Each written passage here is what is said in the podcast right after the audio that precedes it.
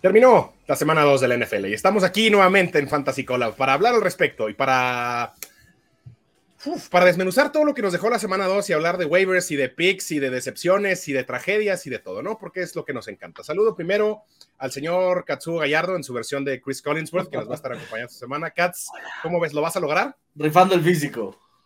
Se me escuchó. No, voy a hacer mi mejor esfuerzo por, poner mi mejor Venga, venga, rifando el físico, me agrada. Roble Valdés, ¿cómo te fue este fin de semana en tus fantasies? Pues ahí más o menos, la verdad es que acabamos con una nota bastante alta por el, por el Monday Night Miracle. Que Dios bendiga los dos juegos el lunes, que creo que a varios nos, nos, funcionaron. la, la, doble jornada el lunes tuvo una cantidad de, o sea, hubo demasiadas cosas en juego y volteó una cantidad de juegos y de ligas de forma brutal. A mí me hizo darme cuenta y, o sea, me hizo sentir dolor físico por un trade que hice yo en la semana 1. Les vamos a mostrar en este momento, porque ustedes me quieren quemar, güey. Katsuo sigue muy decepcionado. Solo voy a aclarar, y sí, o sea, evidentemente eh, eh, me equivoqué quizá y me causa dolor físico. Solo quiero aclarar que este trade fue post semana 1 y que yo entré en pánico por mi situación de corredores. ¿Ok? Yo nada más tenía a Devin Singletary y a, y a Rashad Penny, güey. ¿No? Eran mis únicos corredores, güey. Híjole, es que ya a posteriori, y obviamente que analizar un trade a posteriori, pues no es justo para los que lo hicieron en el momento, pero pues es la única vara que tenemos. Después de la semana que se aventó aparte Chase Edmonds, que se ve que Raheem Mostert, pues tiene su pasado, ¿no? Ahí con los 49ers. Y luego Daryl Henderson, ya empiezan a involucrar K-Makers. Y bueno, Deontay Johnson es una sólida opción de wide receiver, pero Stephon Diggs sí, güey. pinta para ser wide receiver. O sea, respetable, ¿no? Diante Johnson creo que es media tabla. Darrell Henderson pues, metió su touchdown, logró el doble dígito y Chase Edmonds es el que más me preocupa porque es la definitivamente está dividido en dos ese backfield y obviamente no es lo más no es el feature de, ese, de esa ofensiva, ¿no? Lo vimos creo que los seis touchdowns de Tua, ¿no? Y dos de para Tariq, dos para Jalen Waddle comprobaron que que definitivamente Chase Edmonds no es la arma principal. Entonces, por ahí creo que, que duele mucho el trade. Sí, o sea, o sea, la, aclaración es básicamente sí me equivoqué, pero entré en pánico por, o sea, porque en mi situación de corredores me asustó mucho en la semana 1 y lo que vimos de Chase Edmonds en la semana 1 y Darren Henderson, o sea, en mi cabeza fue, bueno, estoy recibiendo dos running backs uno, güey, ¿no? Que van a tener además producción ahí en, recepciones y la madre, y pues ya vimos que no va a ser. Moraleja, moraleja, no, no se dejen llevar, ¿no? Por el sí, no entren en pánico en la semana 1. Pero también, como, como les podemos decir, no entren en pánico en la semana 1, pues tampoco entremos en pánico en la semana 2. ¿no? todavía hay cositas que se pueden, de las cuales se pueden tener paciencia o eh, a las cuales hay que analizar. Sobre todo, una de las más importantes que nos dejó este fin de semana, Miami, ¿no? Todo lo que hay en Miami o lo que no hay en Miami, o lo que sí hay en Miami. Tua, Tua, Tua Tagovailoa y este dilema que ha existido desde el año pasado. ¿Es Tua Tagovailoa un coreback que te va a ganar ligas, güey? Es que no es Tua, es, es Mike McDaniels, es Tariq Hill y Jalen Waddle. Si se fijan, dos de esos touchdowns fueron pases atrasados, güey, a Tariq Hill. Pero, que Hill es, ah. pero Hill es tan rápido que en realidad, pues ni siera afectó, pues. Tenía tanta separación que como quiera no importó, güey. y uno fue un error de cobertura terrible, ¿no? Por parte de los Ravens, así, que era un, para el parecer era un cover 2, pues el corner claramente se queda atrás, el safety no llega, pero ni de broma con Tariq Hill, el touchdown, ¿no? Eh, digo, es que Ravens. Blofean el, el blitz y, luego esperan que el safety regrese a cubrir a Tyreek Hill. No sé, es una jugada muy extraña esa. Sí, no, definitivamente. Entonces, creo que hay que tomar este hype con moderación. A ver. Sí me gustó muchísimo porque también, o sea, creo que produjeron en la semana 1, pues, con un matchup más complicado que es una defensa de Bill Belichick, que sí es un esquema siempre sólido, pero definitivamente, definitivamente sí son peligrosos estos Dolphins y, yo lo que quiero ver es verlos en esta semana 3 contra los Bills, ¿no? Porque ahí sí vamos a saber ya, qué, tan, qué, tan, fuertes son, pues, ¿no? Y si pueden eh, arrebatarle el 3 a 0 a los Bills y ellos ponerse como líderes de esa división. Ahí, justo, muy importante lo que tocas. Para empezar, es el mejor, va a ser el mejor juego probablemente en la carrera de Tua Tagovailoa, el que vimos la, la semana pasada. ¿No? Con seis touchdowns, me parece algo que... yardas. y, más de 450 yardas y, y, seis touchdowns. Creo que en los últimos 10 años, jugadores que han podido registrar un partido así, si no me equivoco, es Patrick Mahomes, es Drew Brees, creo que Peyton Manning y se me está yendo alguien más de esa lista, pero creo que son, o sea, son cinco, pues seis nada más. Touchdowns. Seis touchdowns y al menos 450 yardas. Pues entonces eso es como lo principal, ¿no? Tenemos que tomarlo con un poquito de mesura. Lo quiero ver contra los Bills, a toda esta ofensiva, que es, que es una defensiva muy, muy fuerte. Creo que este, la, línea, la línea defensiva de los Bills, lo, lo platicamos después de la semana 1, estuvo todo el tiempo en el backfield de los Rams. Y ahora lo demostraron otra vez, parando a Derrick Henry jugada tras jugada tras jugada y presionando a Ryan Tannehill. Eh, y, este, y entonces, pues los quiero ver, ¿no? Hay que ver si lo de Waddle, por ejemplo, 19 targets, mucho dependiendo del game script, arriba, digo, abajo por 21 puntos, y ese es su, su career high, ¿no? Antes, la, temporada pasada, su career high habían sido 13 targets. Entonces, 19 targets me parece que tampoco es, algo viable. Y lo de Tyreek Hill dobló sus, este, sus yards per target, o sea, lo duplicó de la semana 1 a la semana 2, ¿no? Entonces sí creo que lo, lo que decías, Katsuo, los busted coverages de, de, los Ravens, cosa que no creo que vaya a pasar con los Bills, y, y, pues eso les dio muchas oportunidades que no deberían de haber tenido. Ahora, esas, esas coberturas rotas, creo que es bien importante mencionar que sí eh, se dan gracias al esquema de Mike McDaniel y de las trampas que va poniendo él sobre la marcha y sobre todo cuando tienes a un Tariq Hill y un Jalen Waddle, pues entonces se pone complicado, ¿no? ¿A quién vas a cuidar de que se vaya largo? ¿A quién se va a ir corto? Y lo están haciendo constantemente, ¿no? De forma, eh, ¿cómo, decirlo? Este, esporádica, pues, ¿no? Eh, perdón, random, pues, ¿no? Aleatoria, perdón, es la palabra que estoy buscando. Eh, y eso es lo que genera un caos para estas defensas. Y son dos chiquititos que corren hechos la madre y que simplemente son incubribles, pues, ¿no? Y esto eh, con un caos, ¿cómo decirlo?, organizado bajo la, batuta de Mike McDaniels, creo que sí, a mí justo la... De mucho peligro, mucho peligro. Justo la impresión que me deja es, es, es eso, como que llegó, o sea, como que se vieron tan atrás en el marcador, que llegó un punto en el que dijeron, ¿saben qué, güey? O sea, ya vamos a dejar cualquier tipo de precaución, cualquier tipo de freno, o sea, vamos a soltarnos y vamos a ver qué pasa, güey, ¿no? Y, pues, güey, ya vimos qué pasa, güey. O sea, tienen demasiada velocidad, güey. O sea, está, digo, hay también un colapso involucrado de los Ravens, ¿no? O sea, tiene que haber, tiene que jugar algo del otro lado también, sin duda. Por eso no nos podemos ir tan de boca, pero creo que sí deja una gran sensación de, o sea, güey, si estos güeyes se quieren soltar, pararlos va a ser un lío, pero completo, güey. Entonces, pues sí, o sea, ya es para considerar alinearlos siempre, güey, ¿no? O sea, casi siempre. O sea, justo vamos, a, entender qué pasa ahora con los Bills. Son, line of blocks, Hilly Waddle son line of blocks. Sí, ya me parece, digo, sigue disponible en muchas ligas, ¿no? O sea, es hasta un waiver target. y sí, me parece un waiver target si estás streameando, si ahorita que se que empiecen a venir los. Ahorita lo vamos a platicar. que valorar el matchup, sí. Eh, literalmente, una de las jugadas de touchdown de Tyreek Hill era estar en el playbook como fuck it play. O sea, fuck it, güey. Vamos a go route y, güey, si, si tú se la vas a tirar a Tyreek Hill lo más profundo que puedas, ¿no? Sí, tal cual. La única duda que quedó ahí es el tema del backfield, como lo medio lo mencionamos al inicio. Eh, después de una semana uno relativamente sólida de Chase Edmonds, en la semana dos prácticamente desapareció y vimos a Rocky Mustard, que además tiene pasado ahí con Mike McDaniel en San Francisco. Entonces, pues hay que manejar con cuidado ese backfield, ver qué nos trae la semana 3 nada más. Eh, por lo pronto parece que la opción ahora es Mustard, pero, pues, mejor manténganse alejados por lo menos una semana y es una de cualquiera de los dos. Como la gran mayoría de los backfields eh, esta temporada en la NFL, creo.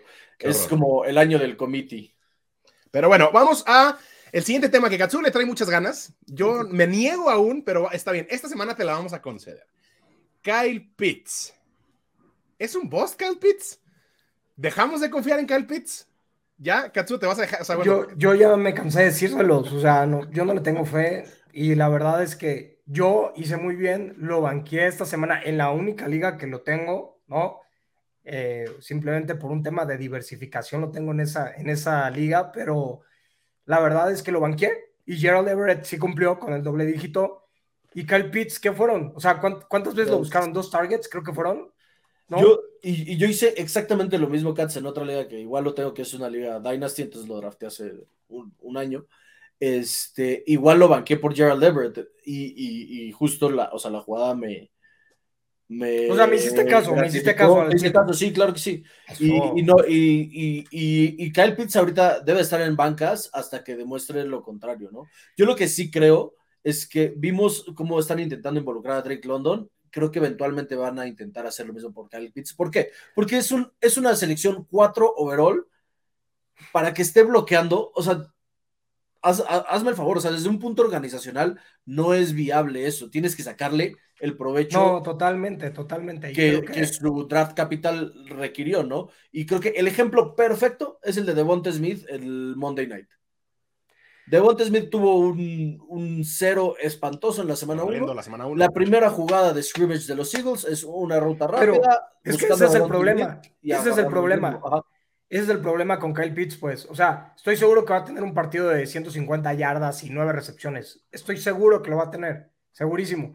Pero el problema de verdad es cuándo va a ser ese partido, pues, ¿no? Y ese game script, ¿cuándo va a venir? Y es que Mariota también, confiamos en que Mariota es este coreback confiable. No, la verdad, yo, yo, mis reservas con Kyle Pitts, y fuera de, de, dicen que le tiro mucho hate, pero no es eso, es vean la producción, pues un touchdown el año pasado, sí, o sea, miles de targets, lo que sea, pero un touchdown no, yo, yo, lo que eh, y, y, estas, y estas dos semanas han sido, o sea, inexistente. Horst tiene más puntos que Kyle Pitts, ¿no?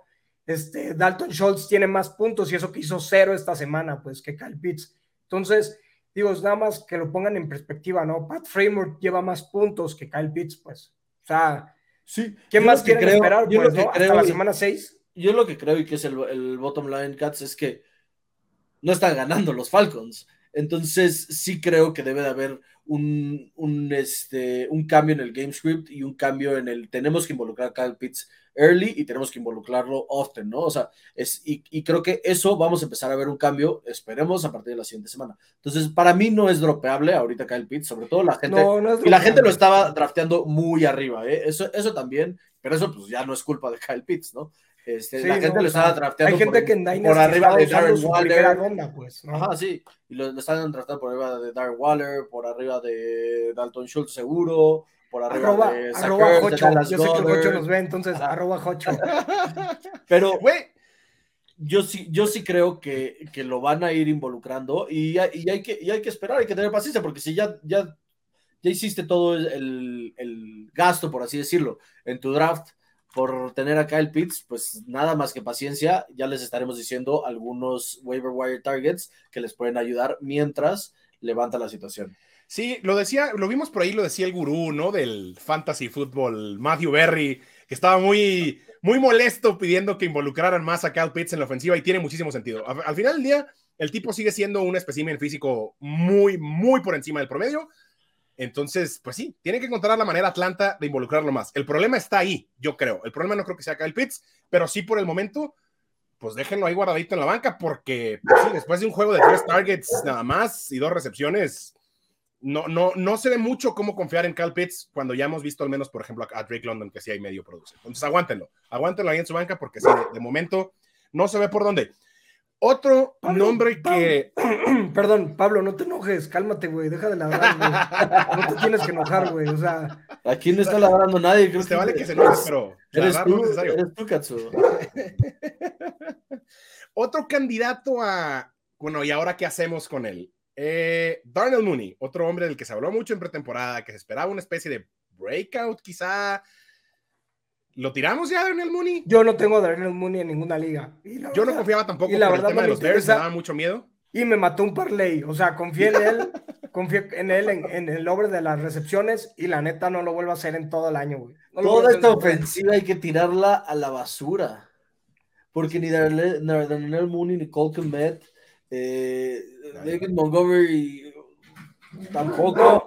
Y, los que todavía sigan en el barco de Justin Fields, la verdad es que aprieten el botón de abortar, porque yo sí ya, yo, yo ya buscaría, yo ya lo tiré en una liga Dynasty que, que lo tenía, lo tiré. Eh, por cierto, con, recientemente con alguien tuve un argumento de Justin Fields y creo que le escribí justamente durante el partido de los Packers de Best Way, es una basura y no tiene, y dejen, déjense si es malo. Este, no tiene a nadie a su alrededor.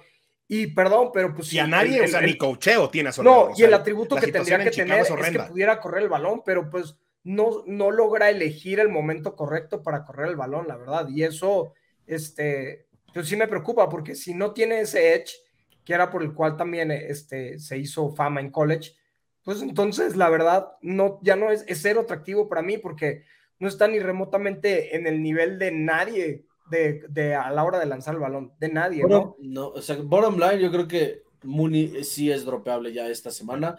Hay, hay opciones en el waiver wire que me parece, o sea, puedes agarrar ya ahí un Michael Gallup, que igual hablamos más tarde de él, pero que igual te va a servir más para el resto de la temporada, ¿no? Y hasta que no de veras veamos producción consistente, yo no lo, no lo volvería a agarrar en el, en el waiver ¿no? Sí, manténganse alejados de todo lo que tenga Chicago en su nombre. Y sí, es una, es una de las grandes decepciones, yo creo. De todo lo que, lo que tenga Chicago en su nombre. Y por ahí, Pablito eh, mencionó Michael Gallup de los Cowboys. Tenemos que hablar de otro Cowboy. Del señor Ezekiel Elliott, ¿no? Del señor Ezekiel Elliott. Eh, quiero escuchar a Katz aquí. que como que pintaba y no pintaba y se espera y va y viene. No, no por tirar. Que, no por eh, tirar hate ni, mucho no, menos. No, no, eh, Pero porque tú eras de los conocedores, creedores. que sí, sí, me volví partidario este año de Siquelelo porque sabemos que venía de una lesión al final del año. Es un corredor que terminó top 10 a pesar de su lesión el año pasado. Terminó top 10 en puntos de fantasy. Y creía que este, al ser su último año de contrato, pues es un año donde él, los corredores saben que pues o produces o no vas a conseguir contrato el próximo año millonario, pues no. Y, ese, es el tema, pues que no se ha visto, pues. Y el corredor más explosivo desde el año pasado es Tony Pollard y este partido, pues obviamente fuimos víctimas de, eso, ¿no? Digo, en una liga eh, los tengo como, un como handcuffs, perdón, y no tuve ningún problema, pues. Pero ya me empieza a preocupar, ¿no? Y sin Dak Prescott, pues Cooper Rush, pues definitivamente no los va a ser un equipo ofensivo, ¿no? Y es un equipo que va a depender completamente de la defensiva, como lo acabamos de ver contra los Bengals. Entonces, sí me preocupa, me preocupa mucho Zeke. La verdad es que si no tienes nada mejor, sí lo mantengo en mi alineación. No es para dropearlo definitivamente, pero sí, sí empiezo a ver que, que tal vez este es el año donde sí ya no va a estar dentro del top 10. Yo, yo les tengo una duda, una pregunta. A ver, a ver, a ver. Si que Elliot sigue o seguía jugando la mayoría de los snaps, ¿por qué de las siguientes razones? ¿Por el pass protection o porque es el mejor amigo de Dak? Pues pueden ser las dos, güey. pero es que no me lo explico, no me lo explico ya de, otra manera, ¿no? Y, creo que va de la mano, van, van, un poco de la mano, ¿no? O sea, Dak lo, lo quería en, este que tuviera las snaps, ¿por qué? Porque confía en su protección y pues porque también, y, creo que esto lo mencionamos desde el, primer podcast, pues también ahí las amistades cuentan un poco, ¿no? Con quién se siente más cómodo el, coreback, ¿no? Entonces, ya realmente... Yo, tengo una anécdota personal que no, tiene, no es comparable en ningún nivel, pero cuando jugaba a Liga Mayor, mi coach de, de la posición no nos llevábamos muy bien, la verdad y Iván Valdés, el, el Super Commander, ¿no? Que hizo campeón a los Borregos en, en el 2004. Me tocó ser su novato y él era su cuarto año. Y él pedía pues que entrara, sobre todo en, los, en el tercer down para atrapar flats. Y si no hubiera sido por él, nunca hubiera jugado en Liga Mayor, güey. Nunca hubiera salido de la banca, güey. Entonces yo creo que sí, sí es bien importante el tema del input. Digo, a nivel personal, no es para nada comparable mi ejemplo, pero definitivamente el coreback es el líder del equipo, pues. Y si el coreback se acerca con el coordinador ofensivo y dice, quiero este cabrón adentro, 100% créeme que va a tener mucho. No, y su razón tiene en pass protection, la verdad. y en este caso, además, ah, tomando un poquito de más incluso el ejemplo, digo, no sé qué tanta voz tenga Cooper Rush todavía, ¿no? Como para hacer ese tipo de peticiones. pero sí me da la impresión de que en cuanto a game plan también, es más cómodo para Cooper Rush tener a Tolly Pollard como válvula de seguridad, justamente, güey. Vimos también a Tony Pollard recibiendo mucho el balón. Entonces, mientras esté Cooper, o sea, si por sí lo, que, lo de que no nos convence, mientras esté Cooper Rush, seguramente Tony Pollard va a estar viendo mucha más acción, eh, justamente por eso, ¿no? Por ser esa válvula de seguridad de, que le dé un poco de tranquilidad en ese sentido a Cooper Rush, más allá del pass protection, way. Entonces, sí, por el momento yo creo también que sí que Elliott hay que mantenerlo guardadito en la banca y pues esperar. Y si de plano vemos que no, pues en una de esas pasan unas semanas y hasta tirarlo, ¿no? Eh, no, no tirarlo, aguántenlo ahí. Bueno, aguántenlo en su banquita. Tampoco, tampoco. Eh, Russell Wilson. Ese sí, tírenlo la chingada ya. Güey, sí se ha visto muy mal, muy, mal, Russell Wilson. Y los Broncos, ¿no? Qué desastre. Pero creo que, ajá, creo que se ve muy, muy mal. Y creo que Hackett está. Güey, Hackett, qué desastre. sí, exacto. Estás. Eh sobrepasado, ¿no? O sea, por, por, la los partidos más feos, ¿no? Del fin de semana, el de los Broncos Texans, o sea, y creo que en una no, en un regreso de despeje no entró el, regresador de despeje, o sea, hubo varios errores otra vez de cocheo que sí, lamentable, y obviamente el responsable es Nathaniel Hackett, ¿no? Entonces, él mismo lo dijo en un post conference que, que sí, ah, este, escuchaba los bus y que dice, yo también me, me abucharía, la verdad, güey. Entonces, los aficionados, no, deja tú eso, contando el, el countdown para el snap. Estuvo increíble eso. Sí, estuvo increíble, pero contando? una ventaja para la defensiva impresionante. O sea, ya ni siquiera tienes que timearlo tú, voltear a ver arriba, ya te están diciendo cuatro, tres, dos, uno, y vámonos, ¿no? ¿De qué estamos hablando? Sí, no, lamentable, pues, ¿no? Yo, Mira que los Broncos, la, la, afición de los Broncos ha aguantado, ha aguantado. No, y yo creo que ya veíamos ver, y Pete Carroll, yo creo que también lo tenía muy claro de que el señor Russell Wilson ya va en decadencia. Entonces, el Let's Ride es. Este, y, creo que habla mucho también el hecho de que sus excompañeros, como que también lo están medio acribillando en redes, ¿no? O sea, como que medio le están tirando así. Ese, creo que es más aggressive. De personalidad, ¿no? o sea, todo, sí, empezó, pero, todo empezó por el Let's Ride. sí. pero, pero te habla de, que había algo, quizá, quizá haya algo ahí que también ellos sepan de lo que no se ha hablado tanto fuera de vestidor, güey, de que el Russell Wilson, pues no es tanto lo que pensábamos, güey, ¿no? Este. Sí, no. A mí no me gusta, y más adelante vamos a dar qué opciones. Me gustan muchísimo más que Russell Wilson, así para ya alinear y sentarlo. Tal vez no sé si todavía dropearlo a Russell Wilson, ¿no? Porque es nuevo coordinador ofensivo, nuevo equipo, nuevas armas, etcétera. Están agarrando tal vez ritmo, pero bueno, yo sí ya lo sentaría, ya lo sentaría. En, bancas, salvo ligas de dos corebacks y superflex, que pues ahí a lo mejor estás medio obligado, ¿no? Yo tengo ese caso, eh, que pues medio estoy obligado a alinear a Russell Wilson. Hay otro Wilson muy interesante en este arranque de año. El señor Garrett Wilson. Wilson y sus 14 targets en la semana 2. 14, güey. Ya, o sea, todo el mundo agarra a Garrett Wilson donde se pueda. Sí, se está libre. Sí, se está disponible, adelante, sí. ahorita.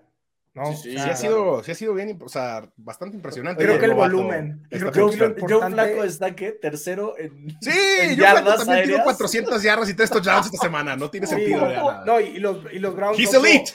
Otro ejemplo, ¿no? Como los Ravens esta semana, otro ejemplo de cómo perder un partido, ¿no? Con menos, con dos minutos, ¿no? Los Browns se van arriba 14, por 14 puntos. Eh, muchos hicieron como que lo del flashback de Nick Chubb, de cuando se, se sale del campo para que ya no más encaran, ¿no? no me acuerdo contra qué partido.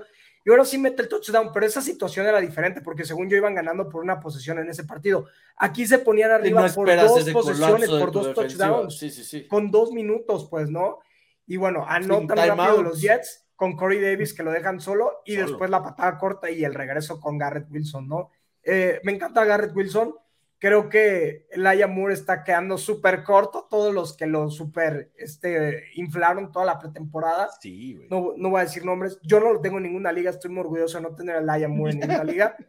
Eh, debo decir que a Garrett Wilson tampoco lo tengo en ninguna liga, pero Debo decir que no, no drafté ningún jet como filosofía general. Sí, en general no tengo casi Pero creo que Garrett Wilson vale la pena, ¿no? Eh, y en un caso más extremo, Corey Davis vale la pena también echarle un ojo. Eh, para los que tengan lesionado un Keenan Allen y así, que no tengan profundidad en la posición de, receptores, creo que vale la pena también. Ese, ese 61% de roster tiene que cambiar a 99 porque sí necesita estar cuando menos en bancas y es un solidísimo flex. Me parece que va a ser un solidísimo flex de aquí a este al resto de la temporada. Sí. Eh, otro de los takeaways que nos dejó esta semana 2, Filadelfia es el mejor equipo de la nacional, ¿no? Me prende de sobremanera ver a la línea ofensiva de los Eagles. Mm, güey, hay, hay, algo. Oh, Hablando de la línea ofensiva de los Eagles, me prende ver a Travis Kelsey ir a ver a su hermano en Monday Está chido, está bien, Los hermanos Kelsey son chidos, los hermanos Eso se me hizo bonito y ponerse el jersey. ¿Ya, ¿Ya escucharon su podcast?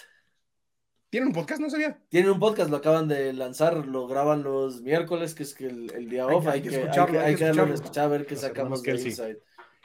Eh, pero sí, la línea ofensiva de los Eagles creo que es una gran razón por la cual este por, al revés. por la cual está teniendo tanto éxito Jalen Hurts y me da muchísimo gusto. Creo que Jalen Hurts, y, lo vengo diciendo, esta es la temporada para que se consolide como un quarterback top 3 en cuanto a fantasy, obviamente. Y este. Y sí, se ve, o sea, se ve que está cómodo detrás de esa línea ofensiva para pasar. Eh, los, los, corredores tienen muy buena producción. O sea, ves a Boston Scott corriendo con unos gaps este, increíbles que yo creo que si fueras corredor en la NFL sería así como tu sueño detrás de esa línea ofensiva. Hablando ahí de corredores, en temas de fantasy, o sea, se ve muy bien en Filadelfia, pero en temas de fantasy, de fantasy, fantasy, de, fantasy, de fantasy, eh, verdaderamente convincentes ahí, digo, evidentemente Jalen Hurts, AJ Brown, Dallas Goddard, y ya, ¿no? O sea. Creo que la defensa es muy buen. ah, bueno, la defensa es un buen pick-up también. Miles Sanders también, ¿creemos en Miles Sanders? Sí, Miles Sanders por donde se drafteó, ¿no? O sea, estás hablando que. Bueno, si te da buen valor. Como un low-end running back 2 o como un flex play. Yo creo que está dando los puntos suficientes, ¿no? No sé si lo puedas poner, pero la verdad es que tuvo un volumen muy decente en este partido, ¿no? Muchos pases, mucho, muchos acarreos. Y al final, estando en una ofensiva así de peligrosa, ¿ve cuántos puntos hizo? No alcanzo a ver bien, pero. 11.40. 11, o sea, 11.40, pues, o sea, ah, estamos llegando por segunda semana consecutiva al doble dígito.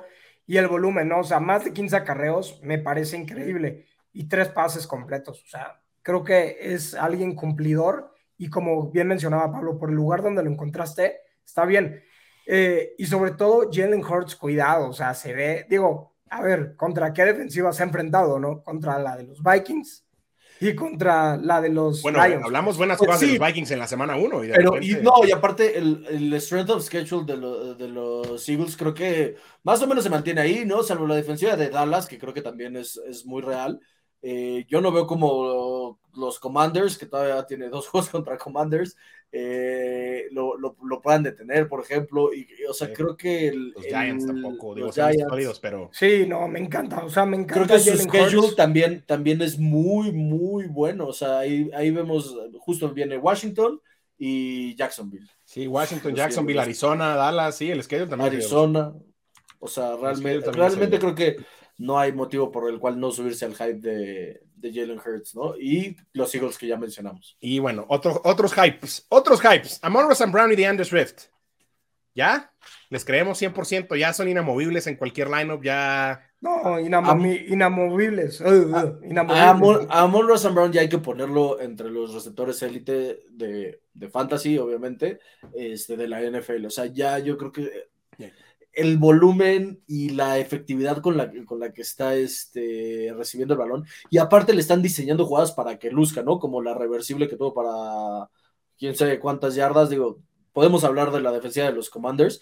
Y hablando de defensivas, lo que me encanta es que la defensiva de los Lions es un desastre. Entonces, van a estar en estos shootouts toda la temporada, porque aparte es como la personalidad. Menos eran Hutchinson, ¿eh? Eran ah, Hutchinson con sus tres sacks, creo que sí, les vino a ayudar, ¿eh? gran cosa, y, va a cambiar un poquito, un poquito, pero sigue siendo una mala. Y es, y es, creo que hasta la personalidad de Dan Campbell, ¿no? O sea, es como eh, ser competitivos en todos los juegos durante todos los minutos, entonces creo que va a haber como mucha, mucha oportunidad para que Amon Brown dé puntos a nivel élite. For biting kneecaps. Eh, ¿Qué pasó con Allen Lazar esta semana, Katsuo Gallardo? Touchdown de Allen Lazar, touchdown.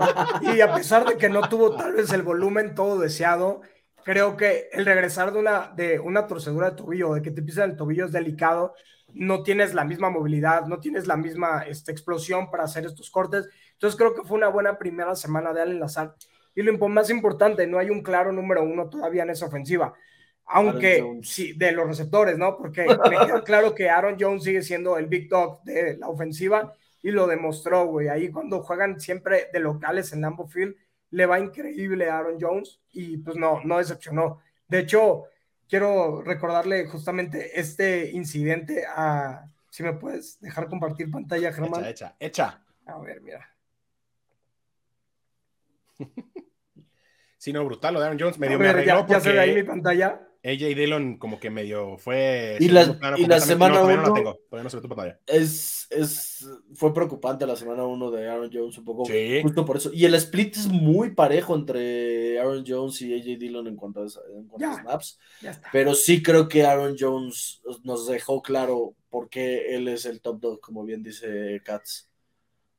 o sea, a ver, ¿qué tenemos aquí? Miren, este, esta, se los quiero presumir, este fue mi milagrito de Monday Night Football desde Sunday Night se hizo este, este milagrito porque estaba en un matchup con, con, el, con el extraordinario exfutbolista Hércules Gómez, excelente periodista hoy en día, eh, y me estaba troleando desde temprano, me empezó a trolear de que, de que y te estoy dando una madriza, que no sé qué, ¿no? El matchup iba a 110 como a 30, ¿no? Antes de, Sunday Night Football. Y me quedaba Aaron Jones, Aaron Rodgers y Stephon Dix, ¿no? ¡Wow! Y entonces, como podrán ver, esto es una liga estándar aparte, ¿no? De esas que están en extinción. Eh, entonces, sí, sí, tranquilo. Como, como, como, dice Hércules Gómez, este, woof, woof, ¿no? Este, pero eh, definitivamente vean, o sea, Aaron Rodgers cumplió y luego Aaron Jones la rompió con sus dos touchdowns y después este Fondix, pues ya lo se salió ¿no? por completo. Tres touchdowns. Gracias, mi clientazo Hércules Gómez, ya si quieres puedes quitar, Germán.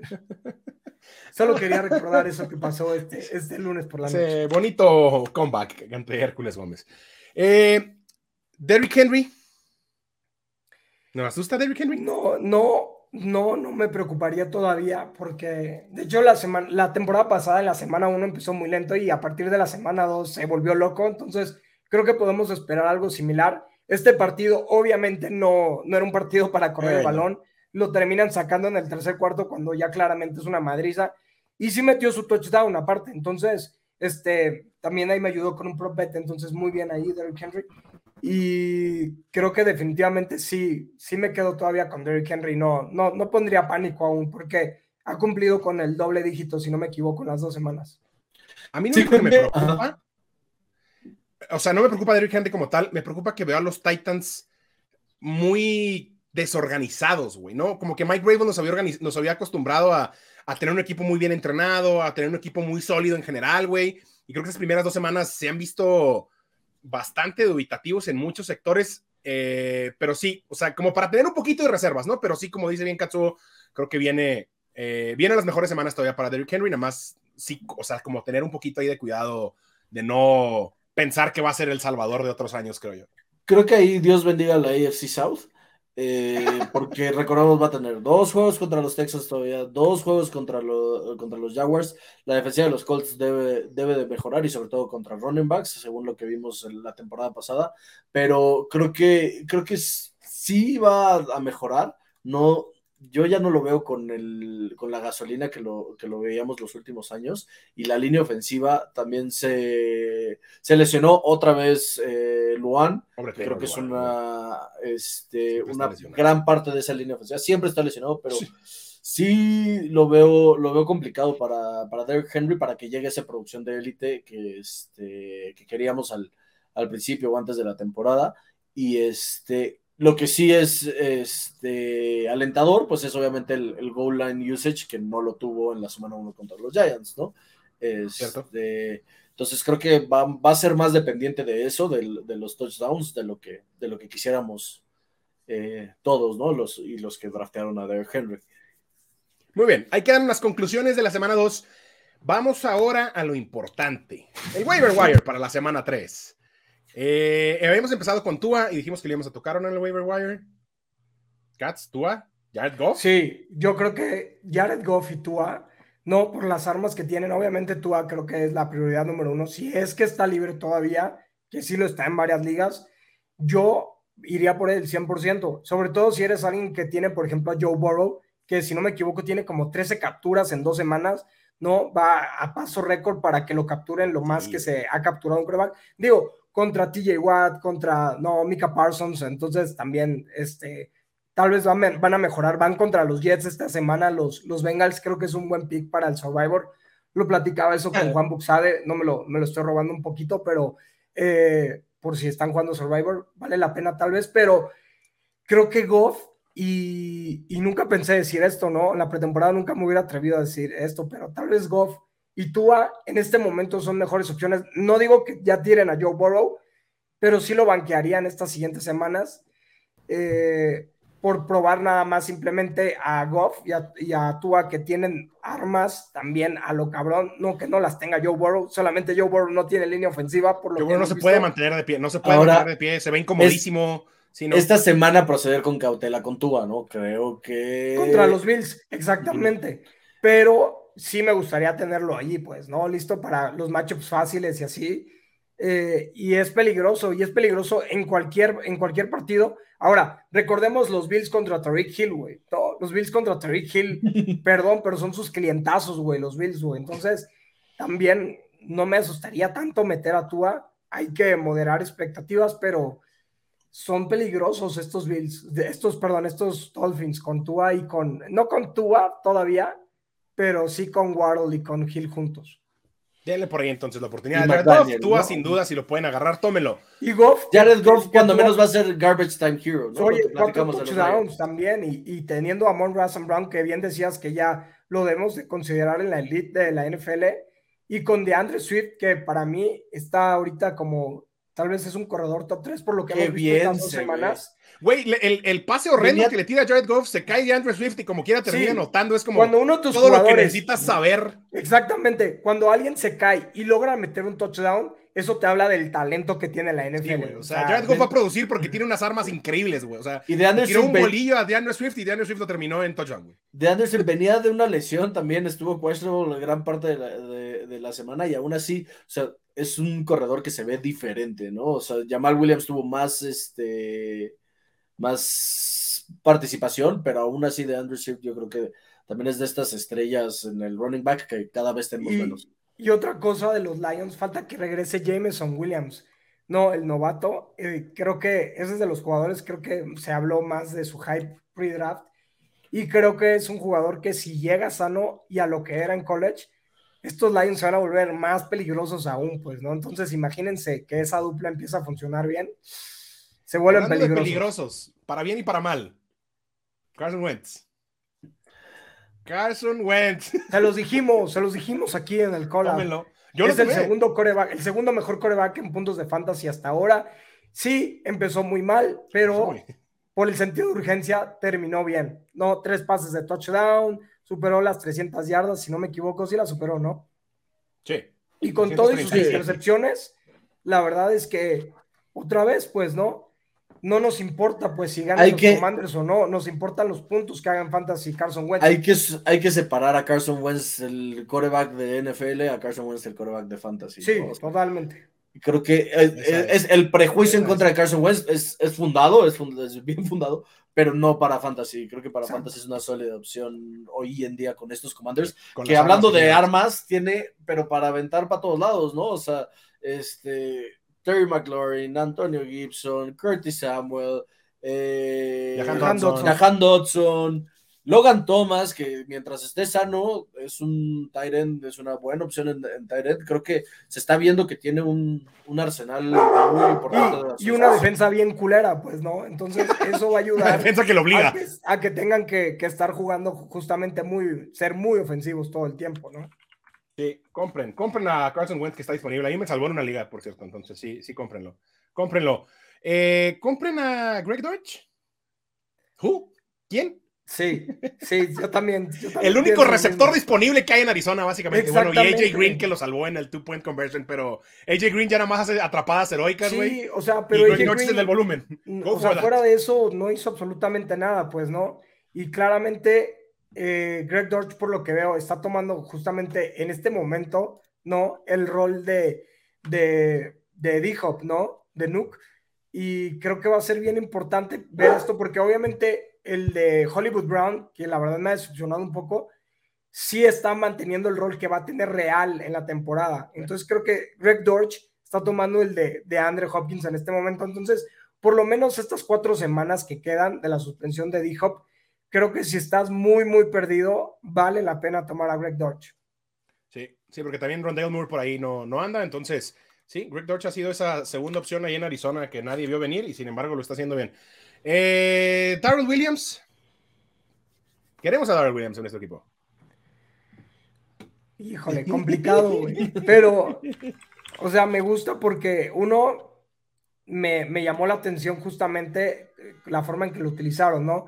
Cuando la ofensiva empezó a ser ofensiva de tercer down o de como two minute drill, ¿no? De ir todo rápido, entró Darrell Williams, pues, ¿no? Y eso es lo que me llama la atención ahí. Después de que. Y que se lesiona James Conner, que James Conner está lesionado, ¿no? Sí, después de la lesión de James Conner, que parece ser que no es grave, o sea, parece ser que sí juega el, siguiente domingo.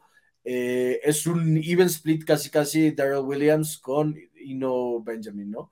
Pero creo que bien dices que los roles fueron muy distintos, Cats. Sí, y, y, es a lo que me refería, pues, ¿no? De que Darrell Williams entra cuando están de atrás, pues estos Cardinals, que creo que va a ser muy frecuente que pase eso. Y es lo que me gusta, pues, ¿no? O sea, a pesar de que fueron ocho acarreos, es alguien confiable y que creo que por lo menos en los Chiefs así lo era, también para atrapar los pases. Entonces, sí me gusta, pero si estás muy urgido, pues no es mi prioridad en el waiver wire, definitivamente. Me gusta, me gusta. Lo que pasa es que en el waiver wire. Esa, observación. De running backs, pues está él y Raheem Mostert, ¿no? Creo que básicamente está, está muy triste la situación ahorita para agarrar un, running back que Totalmente. Sobre todo esta en general, la situación de los running backs en general, veía por ahí un dato hoy en la mañana, o sea, los, los primeros cuatro wide receivers tienen más puntos que el running back uno este año, que es Nick Chubb, O sea, la situación de los running backs está, está delicada en general. Derek Henry ya lo platicábamos, va a levantar. Jonathan Taylor va a levantar. Creo que Jonathan Taylor ya se dio cuenta los Colts que lo tienen que correr y correr y correr y correr y correr. No, lo de, lo de Matt Ryan es de miedo, ¿eh? A ver, aquí tengo un comentario. La próxima vez que le vayan a meter algo de lana a un juego de los Colts, échenme una llamadita porque todos sabíamos y yo metí Jaguars a ganar el money line, metí under de puntos y metí Creo que la, de yardas apuesta, de Kirk. La apuesta que hicimos de Matt Ryan se hizo previo a saber que Michael Pittman estaba fuera. Sí, también pero en defensa todos, sabíamos, todos sabíamos que iba a ser ese espantoso juego. Bueno, todos los aficionados a los Sí, güey, ¿cómo? pero ¿cómo lo saben? O sea, güey, Matt Ryan siempre tira porque, volumen, toda su vida ha tirado no, volumen. porque en Jacksonville así es, los, los Colts en ah. Jacksonville así cagan, siempre, siempre, siempre, siempre, siempre, históricamente. O sea, hubo un juego hace seis años, creo, pues así Nos lo ganaron 6-3. Sí, sí, la, la última. Así quedaron eliminados de playoffs. 6-3. O sea, es cierto, contra los Jaguars. Contienes a una ofensiva seis puntos y no ganas el juego. No, no, no, no. A ver, el siguiente. Es con los dos en Jacksonville. El, siguiente, señor. Sí, ese me da curiosidad. Es que aprovechó su oportunidad ahora en, en, en, esta inesperado partido de los Cowboys, inesperada victoria de los Cowboys. Eh, se vio bien Noah Brown y parece que es alguien en quien Cooper Ross confía mucho. Eh, vaya, no es un tipo que te va a ganar tu liga, o sea, que te va a ganar tu, tu fin de semana, pero creo que es un nombre que puedes tomar, meterlo en tu flex. Si, si, no tienes muchas otras opciones, creo que vale la pena darle una oportunidad porque se ve que Cooper Rush le va a estar. Está disponible en el 96% de las Sí, como tiene que ser, ¿no? O sea, pero si por ahí estás en una liga profunda en la que ya no hay tantos nombres y necesitas a alguien ahí con quien cubrir tu flex por lesiones o por lo que sea, creo que Noah Brown es una, es una buena opción después de lo que vimos esta fin de semana. Oye, lleva dos semanas de producir más cada semana que CD Lamb. Y creo que, y creo que la, la, química con Cooper Rush es algo como muy real, ¿no? Y lo escuchamos en los beat reporters de, de, los Cowboys desde desde la lesión de Dak, que, que Noah Brown era un nombre interesante, también hay que tomar en cuenta, ya tiene que estar en nuestro radar así un poquito cercano el nombre de Michael Gallup, en caso de que vaya regresando. Obviamente, el primer juego de Michael Gallup va a ser complicado, no, no va a Y va a estar, en un pitch count. Cuando regrese va a estar en un pitch count, entonces pues, pero, pero por ahí, ahí sí se le pueden adelantar a la curva de su liga. Creo que Michael Gallup a ver, y esta semana, esta semana particularmente también es interesante porque no está Dalton Schultz, ¿no? Entonces, es muy probable que no esté Dalton Schultz al menos una semana. Entonces, más volumen todavía para Noah Brown. Y hablando de Dalton Schultz, ¿qué opciones hay para los Tyrants? ¿Nos gusta Tyler Conklin? Sí, o sea.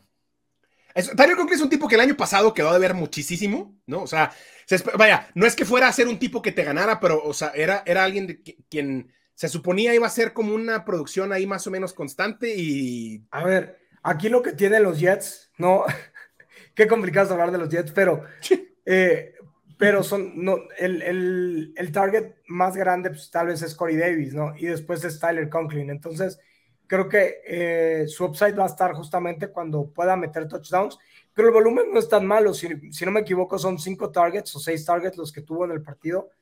Nueve, targets este juego. Nueve, targets. seis recepciones. Entonces, o sea, el volumen está ahí, pues, ¿no? A mí me gusta mucho Tyler Conklin para sustituir tal vez esta semana a Dalton Schultz, ¿no? Creo que está ahí como en el, en el rango de, de estos Titans que han, han estado produciendo sólido estas primeras dos semanas, como es el caso de Conklin, como es el caso de, ya lo veremos, Logan Thomas, incluso Evan Ingram me gusta, este, ahora con, con los Jaguars, creo que ha tenido semanas, semanas sólidas, tomando en cuenta lo que es la posición de Tyrant, ¿no? Y lo que sí vimos en el Monday Night es el despertar de Irv Smith, que creo que también ah, es, un nombre, es, un nombre, importante, tiene un drop bastante, fuerte y, feo, pero creo que Irv Smith eh, también ya se dieron cuenta los Vikings que hay que involucrarlo también en el pase, sobre todo porque Adam Thielen está oficialmente muerto, lo hemos declarado muerto. Eh, y creo que es ese target que a lo mejor Adam Thielen, como la máquina de touchdowns que era Adam Thielen, a lo mejor cierta La verdad, sí, y hay una disculpa porque alguien me pidió una recomendación para sustituir a Gabe Davis y era entre él y Robert Woods, que Robert Woods tampoco hizo la gran cosa, pero igual y hasta hicieron lo mismo, pues. Pero bueno, yo sí dije que Adam Thielen. Y tampoco yo es para... el de Adam Thielen mete touchdown, que no creo tan lejos de, pero... En esa lectura de Adam Thielen, creo que, creo que justamente por eso es que ya hay que como que casi ir descartando a Adam Thielen, porque creo que la lectura que tuvimos varios, y, yo, y la mía fue la misma, ¿no? O sea, parece una semana para que produzca Adam Thielen, o sea, después de lo que vimos de Justin Jefferson, o sea, contra un equipo con buena defensa, van a buscar anular, ¿no? A, Justin Jefferson, seguramente el, al que van a buscar, o sea, el que va a quedar disponible es Adam Thielen, y no, güey. ¿no? O sea, yo tuve esa misma lectura. De hecho, con Gabe Davis también, yo tenía a Gabe Davis, lo banqué, puse a Adam Thielen y su producción fue prácticamente nula. Entonces creo que sí, Adam Thielen queda como medio fuera de la ecuación por el momento, a menos que, algo extraordinario pase. Pero eso nos deja que Irv Smith pudiera empezar a tener un rol más importante. El más sólido es, Logan Thomas, ¿no? O sea, creo que si pueden y tienen este, que agarrar un Tyrant, a mí me parece que Logan Thomas puede ser el más sólido de, las opciones, ¿no? entre Conklin, Smith y Logan Thomas. Me parece que ya lo, lo platicábamos Carson Wentz en esta, en esta ofensiva que tiene muchas armas y Logan Thomas creo que puede, mientras esté sano, puede estar produciendo eh, sólidos, sólidos puntos desde la posición de Tyrant. Y un último nombre ya por si así quieren raspar así el fondo del barril, así necesitan algo y no hay más cuando para le quitas el queso quemado al, al, al, sartén así. Momento, time out, lo, lo último de, de, de, la mayonesa, ¿no? Para hacer el último sándwich, las tapas del pan. Sí. Pero a ver, tenemos que hablar primero de Sterling Shepard, porque Sterling Shepard está eh, en 21% de las ligas, está en rosters. Sí, Sterling Shepard sí está disponible. ¿eh? Ya estamos hablando del 79% de, de Pero, disponibles. Creo que Sterling Shepard tiene que estar este, en Bueno, ¿quién prefieres? ¿a quién prefieres, Pablo? ¿Sterling Shepard o Richie James? Sterling Shepard. Ok, ¿tú, Germán? Sí, yo también, güey. Creo que Sterling Shepard. El problema han sido las lesiones, pero cuando, o sea, sano medianamente es un tipo con un talento razonable. la comparación de volumen? ¿Cuánto es en volumen? Mira, aquí son 10 targets, 88% snaps, 10 targets y 6 recepciones. Richie James, sí, 42% snaps, 6 targets, 5 recepciones. O sea, si Shepard está sano y está disponible, que parece que está, vemos aquí que está en un 26, 21% al menos en esta plataforma, vayan por Shepard, güey. Y, sí, creo, que, son los dos, ¿no? Los dos principales ahorita. Yo lo digo por formatos todavía más profundos, como un Dynasty, porque es donde lo, el único que te podrías encontrar tal vez es a Richie James, pues, ¿no? Entonces, me parece interesante esta edición, la velocidad. Sterling Shepard, el problema es que se lastima siempre, ¿no? Correcto. Pero también, pues, ¿no? Si son opciones de los Giants. Pues, sí, son opciones muy profundas, pero que vale la pena. Bueno, Richie James, o sea, que vale la pena tener en el radar. Exactamente. Sterling Shepard, creo que mientras esté sano, búsquenlo. Búsquenlo y, y les da por ahí un wide receiver 3, 4, un buen flexito por ahí. Eh, ahí están, ahí están las opciones para esta semana. Y con eso cerramos nuestro waiver wire pickup. Agarren, tiren, escojan y decidan. Para la semana 3, eh, no se olviden de seguirnos en redes sociales, denos like, denos subscribe en todos lados en YouTube. Eh, no se pierdan el jueves temprano el capítulo previo al Thursday Night Football. Vamos a tener a alguien, alguien, ah, alguien, alguien, un buen invitado. Habrá sorpresas, habrá sorpresas. sorpresas. Síganos también nosotros, a, arroba Germán de Serre, arroba arroba el Roble Valdés. Esto fue Fantasy Collab y nos escuchamos pronto.